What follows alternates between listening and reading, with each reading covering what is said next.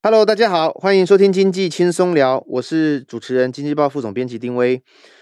我们理财帮帮忙的这个系列哈，其实上半年做了非常多集。我我想是这样，就是说，呃，在投资市场来说，呃，很多很多高手了哈，都都说高手在民间。那每一个人都有自己不同的投资策略哈。那每一个方法其实。呃，都不错哈。我们前面几集也呃邀请了不少来宾来讨论分享他们的投资心法。可是我觉得投资最关键的一件事，可能是你要找到适合你自己的方法，这个比较重要。虽然你你可以听了非常非常多哦人，那我觉得那都是经验的分享。所以我们做这个系列，也希望说邀请很多很多，或是更多更多未来的来宾，呃，到节目上跟大家分享他们怎么去。投资哈，不管是投资股票，还是投资 ETF，还是投资其他的商品。那今天我们因为现在是进入下半年嘛哈，那虽然国安基金已经进场护盘了，不过我们还是很多投资人跟我们反映说，希望知道说下半年呃整个投资要怎么来布局股市啊啊，或者是你用存股还是用什么的方式来做。今天我们就邀请到算股达人陈乔红哦到现场来。那我必须要先帮他做一点点的背景说明哦。他我待会会请他哎，那那个乔乔大哈，大家叫你乔大来跟大家打打个招呼。呃，主持人好，各位呃听众大家好，我是乔宏。乔大呢，原来不是在从事这个领域的人，他是自己靠一些研究哈去学习，然后挖掘出自己的投资心法。所以我觉得这种经验其实更难得可贵哈。那我想先跟乔大问一下，你可不可以简跟听众朋友简述一下当初你投资的一个历程？呃，应该这么讲，就是其实我我算是嗯、呃，在二零零六年以前，我其实算是投资门外汉的。嗯、就是说，其实我我呃求学过程中，我几乎没有上过任何一堂就是呃财经的或者是经济的课这样。对，因为我是呃学设计出身的，对，所以我我我我本来毕业之后，我其实做的其实是就是一个美工。小美工这样，对对，三十二 K 小美工，三十二 K，哎，三十二 K 的美工到底算在那个时候薪水算高了吧？嗯，应该算一般般呐。哦，是吗？应该算一般般。对对对对对。那嗯，后来就是因为就是工作做一年之后嘛，那觉得说，哎，好像没有，因为你其实你要付房付那个嗯给家人的孝心费啊，然后生活费什么，其实三十二 K。扣一扣，其实差不多就就打平了，就就打平了。这样对。后来想想说，哎、欸，而且工作上呃跟想象不太一样，就是说我我本来以为说我们要去呃发挥我的创意这样，嗯、结果去我发现说，哎、欸，其实自己自己只是老板的手这样，哎、欸，嗯、他叫你做什么就做什么，画什么就画什么这样，嗯、所以觉得哎、欸，好像觉得在这边再再做个几年下去，或者呃五年十年，好像自己的人生差不多就是这样的，会会会有这样的感觉啦。嗯、所以后来想想，我觉得、欸、应该是要改变一下。然后后来就是在。书店有看到哎、欸、一些投资理财的书这样，然后就他就有有有有里面有书提到说，哎、欸，如果你投资做得好，你每年都赚二十 percent 的话，然后你一直去钱滚钱，嗯，你就可以你就可以致富这样，嗯，对。那因为其实我我本来其实我人生我其实很很崇尚自由，就是说我我我喜欢画画是因为我喜欢画画的自由的感觉，嗯。可是后来发现说，我出社会我其实我那个自由感觉就没了，嗯。后来发现说，哎、欸，其实你如果真的人生要自由的话，我觉得。你可能第一步，你必须要财富自由。啊、对，就说你财富自由，你得到之后你，哎，你可以，我我想要出国，嗯、我想要做我自己想要做的事情。我觉得相对的就会比较没有压力。嗯，对对对。然后后来就是这样，因缘机会之后，就开始跟家人集资二十万，因为那时候口袋只有三万块嘛。嗯，然后说服家人，哎、欸，我们一起一起投资这样，二十万开始投资这样。对，然后金融海金融海啸时候，那边亏大钱，就是一开始进去的时候，刚好二零零六年是多头嘛，所以多头那波上去其实。二十万，然后后来就翻到一百万，就翻到一百万。嗯，对，就是因为那个时候，我就我离职之后，我就有去摆创意市集，嗯，就是那个什么呃，简单生活节啦，嗯、或者什么成品一卡皮箱，嗯，那种那种市集，然后我就自己把自己的东西画成 T 恤，开始去摆创意市集。嗯，然后那个时候其实其实还不错，那个时候其实还不错，一一个月我看都赚个可能六六七万有。哇，对，那我那个时候就把赚的钱，然后再投投入投进去，这样。二零零八年金融风暴之前。就从二十万滚到一百万，嗯，哎、欸，滚到一百六十万，对不对？一百六十万，就等于等于等于说我进八倍，对，等于说我大概本本金本金是六十，然后净赚一百了，对，然后后来就是一个金融风暴，那个一百就不见了，就直接变六十这样，然后变六十之后，呢哎才才想说，哎，那我我要在股市里面致富的梦想，是不是其实只是我单纯我的想象而已？嗯、就是哎，好像不不太可行。然后我就我，但是我我也很不甘愿说，我就这样就就就就离开市场，对，就开始看书，这样、嗯、开始看书之后，然后才开始代步复活，然后慢慢慢慢这几年累积呃一定的一定的资金，这样就一开始哎，好像就哎这个方法是可以的，那我们就持续这样这样稳稳稳定这样做。然后主要我的操作方法其实就是成长股为主，就是以台股，我觉得成长展望最好的公司。因为后来我发现说，其实短线我不敢讲啊，因为短线其实它的它的波动性很大。可是长期来看，一家公司的股价它之所以会涨，是在于说它这公司的它的 EPS，嗯，它的获利是每年一直成长。对，所以说找找到这样的公司，你买进去长报之后，这个获利基本上其实就就很好，它其实可以打败打败大盘的。嗯，这样用用这样的逻辑去买股票，这样。嗯，我现在跟听众朋友分享一下哈，乔大他的这个战绩了哈，就是说。因为你刚刚提到说，你其实金融海啸完之后你，你你其实有亏到嘛哈，然后但是你没有放弃，所以他他从这个二零零九年到二零一五年，你创造了四十趴的年化报酬率，对，所以用六年的时间，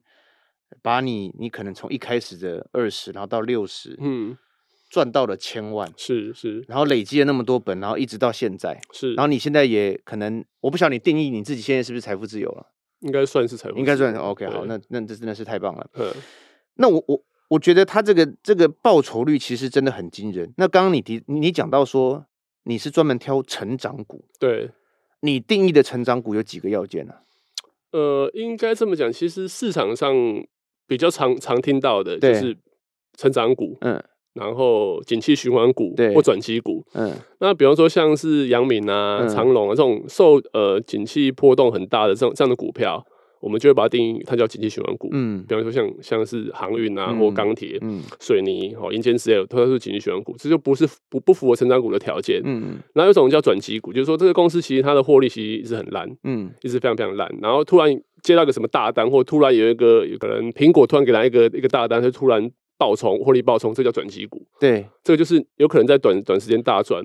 那成长股跟这两个都不一样。成长股的意思就是说，这个公司过去嗯每年的获利都非常非常稳定成长。就我的定义是这样，就是比方说，可能这个公司它本来可能 EPS 是一块，然后隔一年变一块五，然后变两块，变三块，变四块，变五块，变八块，变十块。长期来看，获利每年都可以成长的公司。这样的公司，我会把它定义为成长股。嗯，它是一一个比较长的一个周期的，不是只短线的爆发这样的。嗯，这样这样去定义的。你可不可以举一个例子？就是在哪一年的时候，你买一家公司，然后你认为它是成长股？OK，那我我我我讲呃呃卢卢鸿好了。哦，卢鸿，对对，卢鸿应该算是呃代表作了哈，对，算代表作之一这样。那卢鸿其实它是纺织股嘛，对。那那个时候看到它的时候，其实基本上股价大概在五十块左右，嗯，五十块左右。那它的那一年大概赚赚五块，嗯，哦，所以你这样算起来，它的本益比它就是十倍左右，对，差不多十倍，十倍。但是你说，哎、欸，纺织股本益比十倍很合理啊，夕阳产业嘛，差不多，夕阳产业，对，你跟其他的差不多这样。可是，可是我觉得很很很多人就就可能因为说，哎、欸，它是夕阳产业，就没有注意到，其实纺织股里面的卢红，它其实是一个嗯被蒙尘的珍珠。在那个时候，在二零一一一三一四年左右那个时候，嗯，哦，那个时候基本上其实，因为它基本上它它比较。跟别人不一样是，你可以去看它的毛利率，它的毛利率基本上都优于同业大概十趴以上，就别别人可能毛利率可能就只有十五趴，可能二十五趴，大概这样子。然后它我买它的时候，其实它的 EPS 已经连续五年都成长了，从二零零八年金融海海啸开始到底的时候开始每年都成长。那成长的原因是在于说，它做的东西是机能的，机能服，像是有有像是有一个。呃，加拿大的很大的那个服饰品牌叫 Lululemon 啊，Lululemon，Lululemon 就是它的主要的一个客户，一个客户，嗯、还有 Nike 什么都是。嗯、那它基本上其实公司持续在东南亚持续在扩张扩张，所以它其实老板的掌握其实从他的股呃法说会或者他股东会，你你没有听到讯息，其实他对他未来其实很乐观的。嗯、可是因为他是纺织股，所以大家忽略了他。对，然后买进去之后五十块开始买嘛，然后它的 EPS 就从本来五块可能变七块。变八块，变十块，变十五块这样。嗯，那我就大我大概持有卢鸿，大概抱了大概是两两年、两年、两三年吧，两年半左右的时间，嗯、它的股价就从五十块来到最高来到两三百九十二。嗯，我往往主要是卖到三百五到三百九十二这个区间，嗯，但买买卖掉之后，它最后都飙到五百，飙到五百。但是那那一段我没错，因为我我用我的公司算，我觉得这样到这个价位，我觉得它其实已经已我已经差不多已经到到达它的合理的。你有一个你的公式，就一个公式去算这样。对，那我觉得哎、欸，差不多到这个公式，我那我就获利。那基本上我觉得这样的公司基本上它就是非常非常符合符合我的成长股的一个条件，就是它基本上它过去五年。好，它有一个很好的获利的绩效，然后公司展望其实是好的，那过未来可以维持过去的成长的的表现，那这样公司我们就定义像是叫它是成长股这样。嗯，哎、欸，我大概十几年前还当记者的时候，我其实有主跑纺织新纺织线了，我们那个是划分路线嘛，因为我跑川产，然后突然哎、嗯。欸，就是川产里面我有分到纺织是我的线，是，欸、我记得金融海啸的时候，卢红大概才三四十块，然后当然一路杀下去的时候也是很低了，对。它最强的，它最大的竞争力就是它是针织布一路做到这个成衣，就是所以它可以对它一贯这边的，而且它的布它的布料又有它特殊的，没有错没有错，所以研发能力非常强，对，所以它的这个可以从这个一贯的生产。抓到利润进来了，所以董事长叫洪正海，对，洪正海其实也是蛮厉害的一个。在算是从十九岁，然后进入工厂，然后从当一个厂长，来一直一直做做做到六十六六十岁。对，那等于说他本身老板的人格特质就就非常非常好。他每天早上可能就是五六点就起床，然后就做做做到晚上这样。没有错，那，他也接了蛮多 Nike 的订单嘛。是是是。其实你会发现说，为什么你因为你讲如红，我就特别有感。因为纺织，大家就像你讲的，大家都认为它是夕阳产业。可是你去看说，如果以台湾的纺织股来讲，超过千亿市值的公司，恐怕它是少数了。我因为我现在印象里面应该只有它，哦，可能做到中下游的应该只有它。巨阳应该也不错，但巨阳市值没有它没有到一千亿嘛。对对对。那但远东新是做上游兼石化，所以如虹算是一个特殊的例子。没有错，没有错。哎，当然，因为它这几年其实也有。大陆的就是大陆有一家，另外一家叫深州了，哦，那个也是实实力很惊人的。但是我觉得，对于它的未来，应该也是还是蛮看好的。呃，但现在买没有像过去这样这个这么大的利润。但是它你你都买来就是，哎、欸，我我我每每一年可能赚个十趴二十趴的这个报酬率，然后它的配。它的现股利也其实也不错，嗯，那你可以用这个角度去持有。目前的卢虹，我觉得是 OK 的，但它已经不是一个不算是高高度成长的公司的，嗯、我会这样定义。你你这样想，我突然想到，去年其实有一家公司也也是这种模式，但是三幅画哦，三幅画算吗？这种算是你定义的成长股吗？呃，三幅画我我觉得，嗯、呃，它比较没有那么长的一个成长周期。就是说，他可能有有，他有有点算是有有点小小算转机的感觉，了解，有有一个机运上去这样，了解。那我我自己在买股票，我还是会看它过去比较长的历史，这样，对，因为我不喜欢买买公司买买进去它的起伏太大，嗯，因为有时候你你你即便好公司，你买它跌幅太多，你有你有时候你也会你也会抱不住，有这样的问题，了解。我那我那我就帮投资人在听众朋友再问你一下，就是你当初发现到如虹的时候。你做了些什么样的功课，或是你做了些什么准备？呃，应应应该这么讲，就是说，嗯，一开始基本上其实我我会先去，因为其实台股基本上其实它有一千七百多档股票嘛，就是现在可能更多了，所以你不太可能一一档一档这样买，你根本根本是海底捞针，所以对对对，我会把我的条件就是先先设定好，然后我我我会用用选股软体去选，选出好的公司，比方说可能会。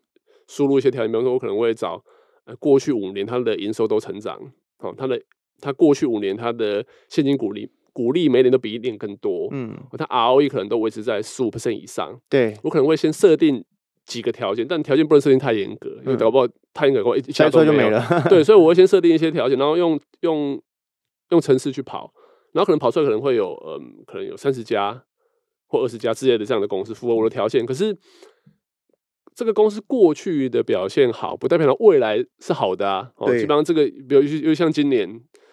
大家都说景气会反转，所以很多公司基本上都都营收在上面，其实股价先跌给你看的，会有这样的情况。所以我们要知道这公司的未来是不是是好的。所以当你就是把这些公司都找出来之后，我就一档一档进去看，一档一档去看。那有些比方说太难的，比方说像呃生技股，我就。我就我就我就我就会剔除，我看不懂的我就我就先啊，那个时候我我那个时候我其实还不懂怎么看科技股，所以科技股基本上那个那个时候比较比较不买，我都买传产股为主。嗯，那我就去看，哎、欸，从里面挑出几档我觉得不错的。那比如说，哎、欸，找到哎卢、欸、鹏不错，我就开始去看他公司未来的展望怎么样。那我就会去看他公司，比方说刚刚讲的洪振海嘛，他的董事长他对未来的的展望怎么样？这公司他是不是哎、欸、非常非常的认真治理的？会不会说哎、欸、有什么太多花边新闻？我说哎、欸、太多的不务正业的的新闻消息？嗯、我觉得从这个比较接近直化分析的角度去看公司未来的展望。我觉得看一看，我觉得哎、欸，其实这个公司是好公司。然后它的。它股价之所以那么低的原因，是因为大家都把钱拿去投那个时候的，那个时候我觉得最最夯的可能是就是电子股吧，电子股那个时候其实是比较夯的哦，嗯、太阳能或什么之类的，嗯，就是比较新兴新兴科技的东西。对，那我发现说，哎、欸，这个东西嘛，它其实是被被那个市场给给低估。那我印象记得很清清楚，那个时候洪振海，我那时候看他的法说会，他他好像有讲一句话，他说。他把他把卢鸿定义为就是科技纺织，他说除非大家都不穿衣服，不然他觉得他的获利一定未来一定不会输给科技股。我觉得哎、欸，我觉得董事长非常非常有有有霸气。嗯，那我去看他过去的表现，我觉得哎、欸，其实这个是我我觉得是 OK 的。嗯，那我算来说，哎、欸，你看你你你用一个嗯，假设那公司都没成长好了，就是每年都赚五块，好，你用你用本一比十倍去买，你就十年回本嘛。可如果他公司一直成长啊，你每年成长二十趴、二十趴、二十趴往上成长的话，那你现在去买，你可能三年就回本，四年就回本了。所以我，我我用算股的方法去算，说，哎，这样去买，相较于我我我我买其他公司，它是不是更合理，报酬率更高？嗯，嗯那这样我就后来觉得，哎，这个是可是可以投的。所以我那个时候就把大概百分之五十的资金全部压在卢红身卢红身上啊。哇！对，所以那两年我的报酬率，我觉得一年好像是赚。九十几趴吧，然后一年赚一百四十几趴，因为它涨太多了。对，它那时候拉升的时候非常快。对对对，就就因为它就就那因为那个时候我还我我还跟跟我爸讲，哎呦，我爸其实是做房子做做做到退休的那一种。哦，真的、啊。嗯、我刚才给家人买，他那五十块买的。好像报到一百，他就觉得哎、欸，差不多，他就他就卖掉了。哦，这一般人他可能没办法报，因为他，但我我算出来，我觉得哎，他的合理股价其实我觉得还没到，所以我就可以一直一直一直报到两三百以上这样。你遇到你就是说你筛出来这些公司，如果产业，当然你刚刚说有可能升级你看不懂你就不看，可是你一定会遇到你不认识的产业，那这个时候你你会怎么样去选择，或者是说你会怎么样做研究？我觉得知识它算是一种堆叠吧，就是说，比方说，我一开始其实因为我不是本科系的，对，所以我的我的财看财报的能力，或者是我在看公司的能力，或我对产业的了解，全部都是后天的。嗯，所以我其实我一开始买买股票的时候，我我早期来来来看，比方说我赚到钱的公司，比方说像是卢鸿我刚刚讲的，或像是美利达，美利达我是五十八块报到两百多。然后保五十八块报到两百多，对，那宝雅也是，宝雅你也参与，五十几块开始买这样。不过宝雅我比较逊了，宝雅我一百六就卖了，哦，可后来涨到好像四五百哦，四五百哦，至少四五百。那个就是有有点有点太太低估它的成长的动能。但早期来讲，比如像像丰泰也是哦，九九九九一零就做帮 Nike 代工的，所以早期因为我的呃。没有没有具备科技的的的能力，而且相对那个时候，我觉得船厂是被低估的，所以那个时候我会把重心放在船船厂上面。那其实事实上，它表现也也也是很好。那后来就因为其实你你有你有这个需求嘛，就是说你哎，你要在股市就是呃就是讨生活，那你又不是要买 ETF，那你买 ETF 当然你就不不需要做研究嘛。那你买个股你就一定要研究，所以我就开始会去看哎很多科技的书啦、半导体的书或财报的书。加总一些知识，所以我现在目前手上的持股比较多的反而是科技股，就是说时代在转变嘛。比方说巴菲特早期也说他不买科技股啊，嗯、他后来他其实苹果压最多啊，嗯，对不对？所以一样的道理，就是说你你你时代在在改变或趋势在在改变，你的投资策略也是要跟着改变或者跟着进化，这样大概这样的逻辑。可通常一般市场上哈。就是看科技股都认为它的循环太快，可能会有我说有个明星产品，然后那明星产品如果不夯的时候，哇，它整个公司就开始下来。是，那你怎么去筛这些呢？或者是，呃，我我我大概懂你的意思，就是说之前有看看一科技科技某一个某一家科技公司的主管，他有出来讲话，他说一个，比方说你刚刚讲一个一个科技产品如果出来，它经过十八个月这个周期，如果它没有再推出一个比原来更好的产品，它公司的获利就要就要就要就要衰退了。嗯，就它的那个它的变变化其实非常非常快。可是我觉得那个是比较早早期的说法。那因为我觉得这几年，我觉得我观察到比较大的改变是在于半导体，就是说，呃，运用期越来越多了。就是说，比方比方说，你看，你小时候你可能没有没没有手机啊，嗯，哦，你可能就是打打电话。可是现在你有你有手机，iWatch，嗯，对不对？那你有你有 iPad，有笔电，你有电脑，哦，那你你不知道你现在车子里面有很多的，不管是嗯电动车或者是自驾车，它都非常非常多，需要非常非常多的晶片。那这本这个基本上其实其实你从这个观点去看，未来科技基本上其实它的它的产出其实就就越来越大。好，那你用这个东西去思考，那我我自己在买股票，我我会我会，比方说我现在其实持有的股票其实最多其实台积电，嗯，那我看到台积电的原因是在于说，虽然虽然虽然大家都说，哎、欸，可能半导体可能有什么产怎么呃需求过剩啊，或者可能扩扩产太多这样的疑虑，可是我我在看了，我我其实是看一个比较长的一个周期，比方说你去看过去的历史，就是台台股每每一次的空头市场，比方说像现在是空头行情嘛，嗯，跌下来大概。平均大概会跌一年一年的时间，嗯，哦，所以你在买股票的时候，你就要看说，我买这个公司买进去，我是要至少要放个一年以上，或者更更长的的时间，去度过这一个空头，再往可以还可以再往上这样。对，那我买台积，我就看到三年五年后的一个发展。嗯、对，比方说在呃法说上，刘德音嘛董事长他就有讲说，过去车用的呃现在车用的芯片是过去车用芯片的十的十倍，嗯，未来车用芯片是。现在的十倍，等于说未来的车用晶片是过去的一百倍。嗯，好，那这个基本上就是一个很长的长的趋势嘛。那我们比较掌握这个这些长的长的趋势，你大概就可以知道说，哎、欸，那这个趋势在这个地方哦，那我选股就往那个地方走哦。大概这是我的投资逻辑，这样。其实我我我跟坊间比较不一样的的投投的投资方法是在说，我觉得呃台股很多人都做太短了，就是说他可能会当冲，嗯，或者做所谓的呃短线交易这样，可是。慢慢，我因为我现在做很做，可能我已经在股市已经十六年了嘛，所以我的投，我发现我的投资策略随着我的呃资历越来越深，我的我我可以抱的的时间就越来越长。比方说，我信邦就抱了六年，也是从五十几抱到你很喜，我发现你很喜欢在五十几块这个这个这个这个位置，这个基本上我自己有思考过。后来我发现，我我大概发现原因是什么呢？嗯，因为我不会，我几乎不会买五块、十块、十五块的股票，我我绝对不会买，因为。你你去看那些五块、十块、十五块那种鸡鸡蛋水饺股啊，他们的 ROE 都很差，就他们公司的获利其实很差。嗯，所以我在一开始筛选那个东西东西就就会被我筛掉了，所以没办法，所以我都大家都是从五十 几。我想说你每个都对对对，都是就是五十几，所以所以我下次如果买五十五十几块的公司，我会我去第一个跟你讲，好吧？对，就五十几块，然后我报报报到可能三位数这样，这是我的风格啦。哦，对对对，听起来都是这个逻辑。而且我刚看你现在的，就是我们同事有调查你现在持股嘛，包括台积、信邦，你刚刚讲的信邦，我后来算是有有有有出掉了，我就获利了结了。对，中珠也是一个大标股哎，但是中租也是拉的很长，七十几块开始买啊，你七十几块开始买，不不是五十几，是七十几，因为它挂牌的时候其实就大概六七十了吧，我记得它最低有来来到大概四十几块。哦，对对对对，然后我买的那一波刚好它是从九九十几跌到七十几，我就进去买这样。哦，报到现在这样。对对对，你你每年挑选标的的这个更换的频率高吗？或者是很蛮低的，蛮低。像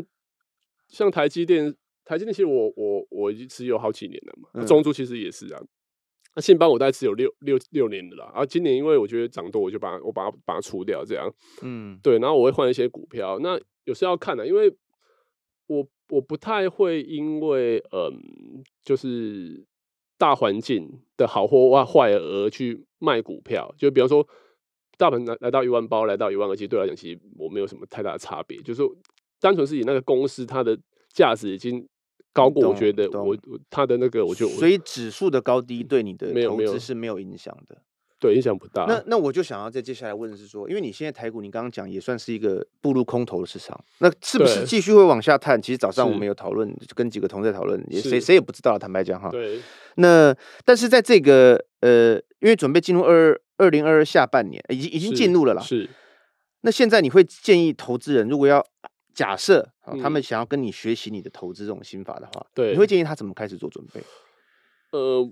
应应该应该这么讲，因为毕竟现在位阶其实还是蛮高的。对，因为其实，嗯呃，呃，我觉得今年今年台股的操作难度其实应该讲真的是难度非常非常高了哈。嗯、就是它其实从从高点就是一万一万八跌下来，要跌破万四嘛，最多来到一万一万三千多点。嗯、那累计跌幅已经来到二十五个百分点了。不过我觉得，嗯，在嗯国安基金宣布进场嘛，然后再来就是说，你去看台积电。在上礼拜开的法法说会，其实他四处的展望，我觉得还蛮乐观的。嗯，哦，那这因为因为你看台积电，它其实基本上它它呃占就是占整个大盘的权重大概在二十八个百分点，嗯、这么这么这么这么高哈、嗯。所以如果台积电止稳，那因为它其实台积电它屁应的就是它会受惠的整个族群其实很大，嗯、所以相对的这个东西如果 hold 住的话，然后然后投资人信心回来，我觉得有可能在有可能。短期来看，它这个这个之前跌破万四那边有可能会形成一个一个底部这样，嗯、然后目前就是缓步在再往上升这样的一个走势这样。嗯、那我觉得对于嗯，如果是想学成长股投的投资人来讲，长期来看这里肯定是买点，嗯、不会是卖点。就是你不要、嗯、不要乱杀股票哦。就是这个时候，我觉得如果如果你你想要做成长股，我觉得哎、欸，那你可以开开始研究哈。那我给就是投资人的看法就是说，哎、欸，这个地方你你我觉得你可以开始。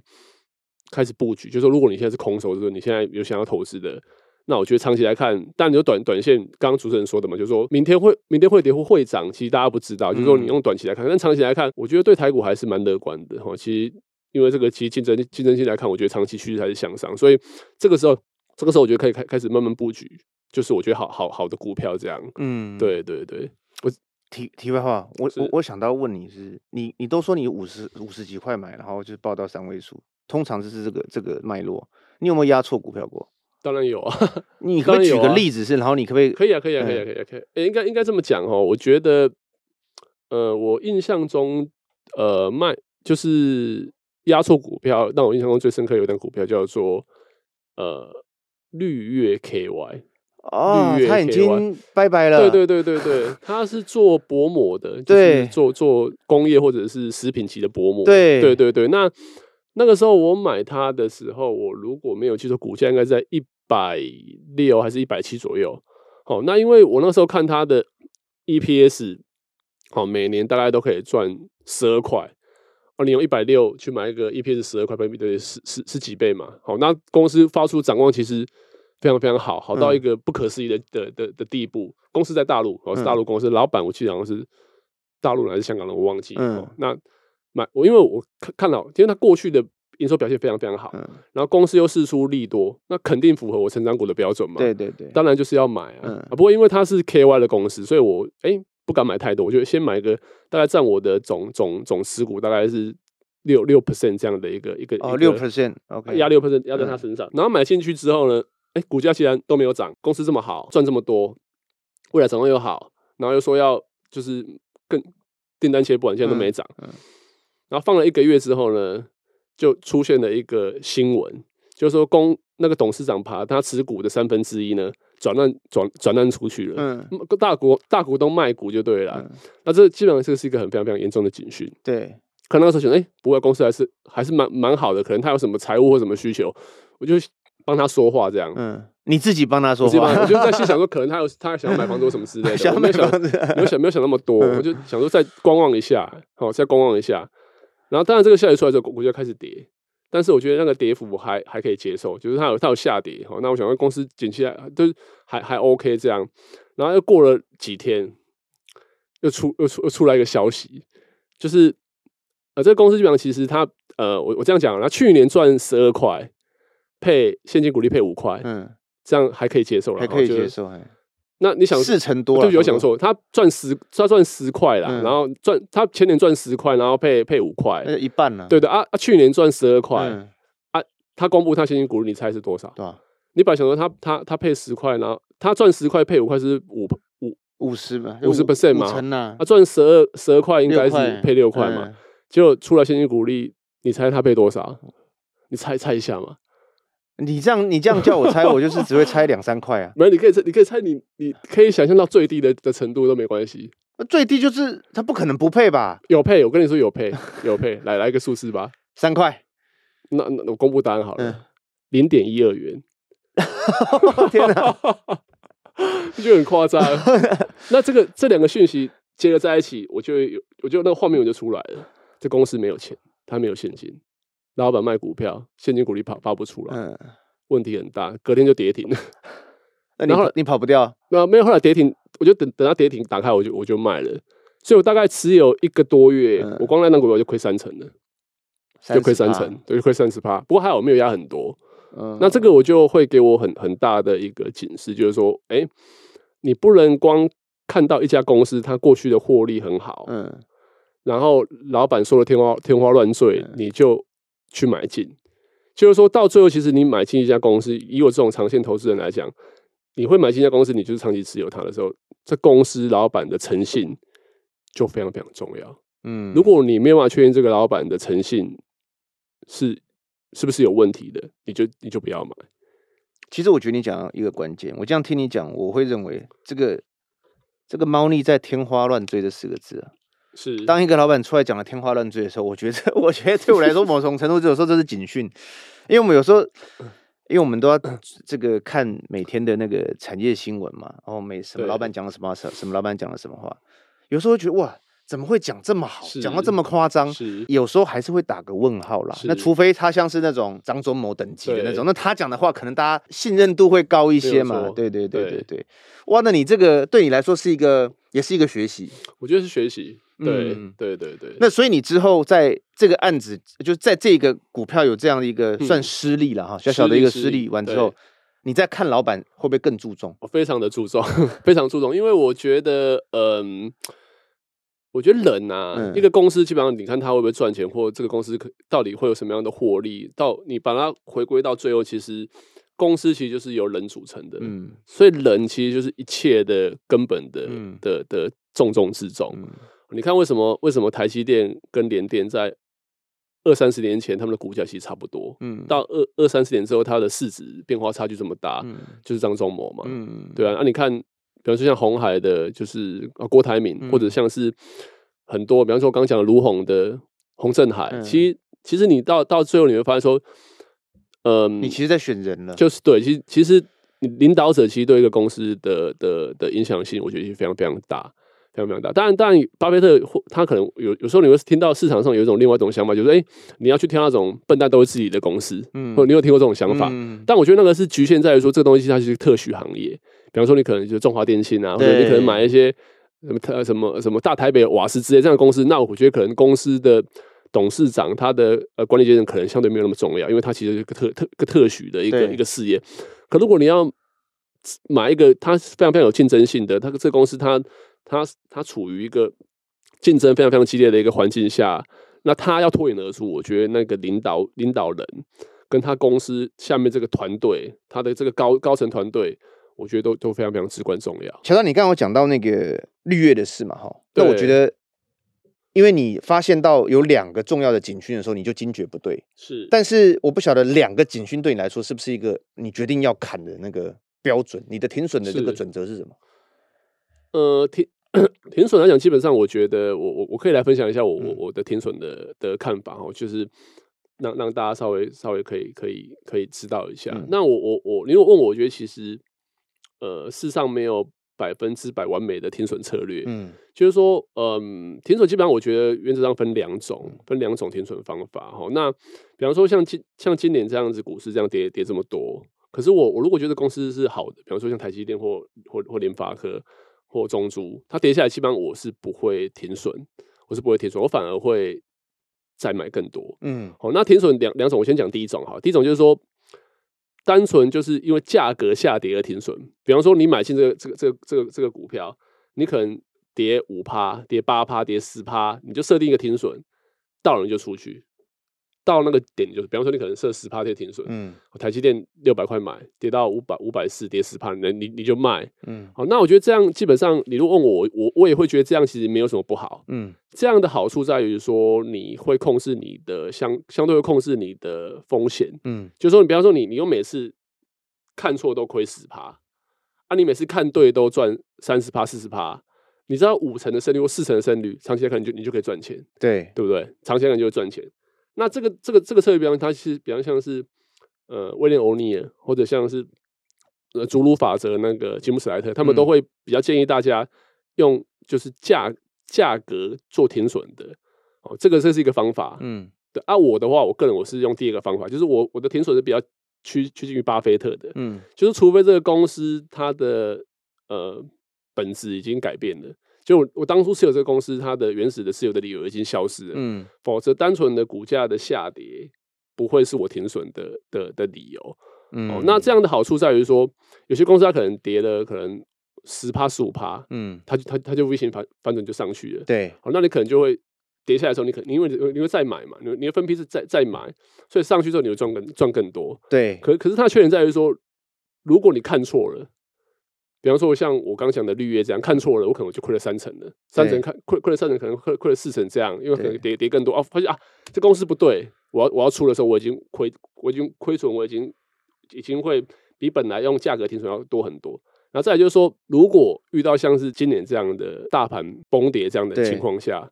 那因为我没有我没有采采取就是价价格停损嘛，所以它跌下来之后我，我我我不会卖啊，我还是我还是会买啊，所以账面的损失看起来就会比较比较高。相对比较高啊，啊你如果单纯你可能跌五趴跌四趴你就停损，你可能就是就就没有你的事了嘛。所以这两个停损的方法，它各有优各各有优点，各有缺点。嗯，那刚开始买股票小资主，他会比较适合，我比较建议他用第一种，就是他是用单纯用价格做停损。哦，对，那、啊、我觉得老手的话，或者是说他想要长报股票，像我这样的，嗯，慢慢的，哎、欸，那你就可以，因为你我我，比方说像我来讲，因为我现在在股票里面的钱几乎全部都是。赚来的，对，所以我可以忍，而且都闲钱，对，所以我可以忍受它比较大的账面上的波动，那我就可以，哎、欸，跌下来我就可以买一些，而且你中间还会领股息啊，对啊，对啊，没错，对。对，我我刚刚有提到，就是我们这个理财帮帮忙系列，其实邀请到非常多的来宾，就是投资高手哈。那他们都有不同的专长哈，比如说我我们之我之前访聊过当冲的，靠当冲赚的哈，然后靠纯股赚的哈，那当然有靠价差赚的。那我还再次强调，就是说跟听众朋友分享，我觉得真的没有所谓呃对跟错的方法，好跟坏的，但是呃找到自己适合投资的方法，我觉得比较重要。因为今天乔大其实跟我们分享了成长股的他的这个操作的心法，那我觉得也非常的受用。那希望对听众朋友有所帮助哈。那今天节目我们就到这里，谢谢乔大。好，谢谢大家，谢谢，希望下次再见，拜拜，谢谢谢谢，拜拜。